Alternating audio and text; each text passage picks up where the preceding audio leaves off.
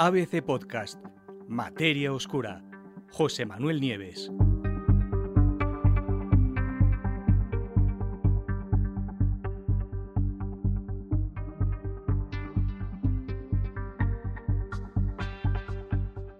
Sucedió el 29 de diciembre de 2018. Ese día, una enorme tormenta se formó sobre el Océano Pacífico. Parecía una de tantas, pero sus nubes, según un estudio que acaban de publicar en la revista Geophysical Research, registraron las temperaturas más frías medidas hasta ahora por los meteorólogos.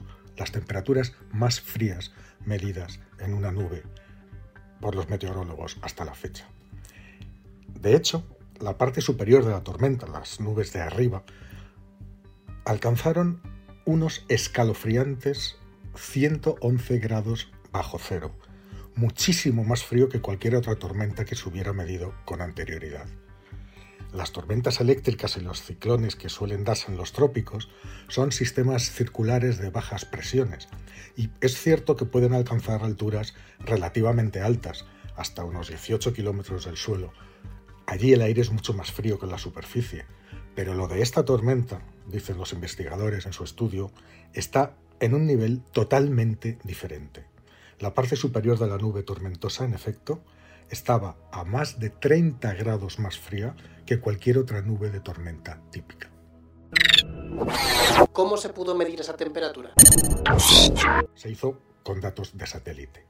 Los datos fueron registrados por un investigador que se llama Simon Proud del Departamento de Física del Centro Nacional de Observación de la Tierra de la Universidad de Oxford y es el primer firmante del estudio. Y esa auténtica bestia helada se formó a unos 400 kilómetros al sur de una localidad de una isla que se llama Nauru, en el suroeste del Pacífico, y fue captada, en primer lugar, por los sensores infrarrojos de un satélite de la NOAA, la Agencia Meteorológica Norteamericana, el NOAA-20, y el satélite detectó que su parte superior estaba a unos 20 kilómetros sobre el nivel del mar. Normalmente, las tormentas adoptan, cuando alcanzan la parte superior de, la troposfera, que es la capa más baja de la atmósfera, cuando llegan hasta ahí, normalmente las tormentas se achatan en su, en su parte superior y forman, eh, adoptan una forma que es parecida a un yunque. Pero si la tormenta en cuestión tiene suficiente energía, entonces se disparará hasta la siguiente capa de la atmósfera, que es la estratosfera, y allí hace mucho más frío. El fenómeno hace que las nubes de tormenta lleguen a altitudes muy elevadas. Esta de la que estamos hablando llegó hasta más de 20 kilómetros. Y allí las temperaturas son realmente gélidas. Sin embargo, según el investigador y según se dice en el estudio, las cotas de altura alcanzadas por esta tormenta son, entre comillas, razonablemente comunes. Y por lo general, eh, las nubes a esas alturas se suelen enfriar unos 7 grados por cada kilómetro que ganan de altura. ¿Por qué esta tormenta fue tan diferente? La cuestión es que los investigadores no lo saben. Lo que sí saben es que esta tormenta en concreto fue particularmente extrema.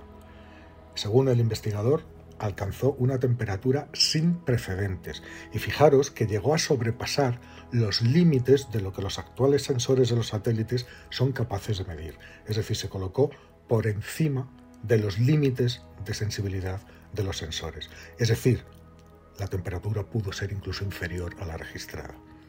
Otra cosa interesante que descubrieron los investigadores es que, sin llegar a estos extremos, otras eh, temperaturas realmente extremas y frías en nubes parece que son cada vez más comunes. ¿Y cómo lo saben? Pues eh, una vez visto esta auténtica bestia, empezaron a repasar datos anteriores para ver si había algún precedente que se les hubiera escapado, alguna otra tormenta que hubiera alcanzado temperaturas tan extremas de frío. Y lo que vieron, lo que encontraron estudiando los últimos los datos de los últimos tres años, fue que justo en esos tres años se habían producido la misma cantidad de temperaturas extremadamente frías en las nubes que durante los 13 años anteriores, lo cual preocupa porque está marcando una tendencia. Es un hallazgo importante, ya que las tormentas con nubes más frías tienden a ser mucho más extremas, más peligrosas para las personas por el granizo, por los rayos, un enorme aparato eléctrico, por los vientos. y parece ser que esto es una tendencia. Ahora bien, a pesar de eso, a pesar de que solo en tres años se habían registrado la misma cantidad de tormentas extremadamente frías superior a la de los 13 años anteriores, ninguna alcanzó la intensidad de esta tormenta de la que estamos hablando. ¿Cómo se volvió tan potente?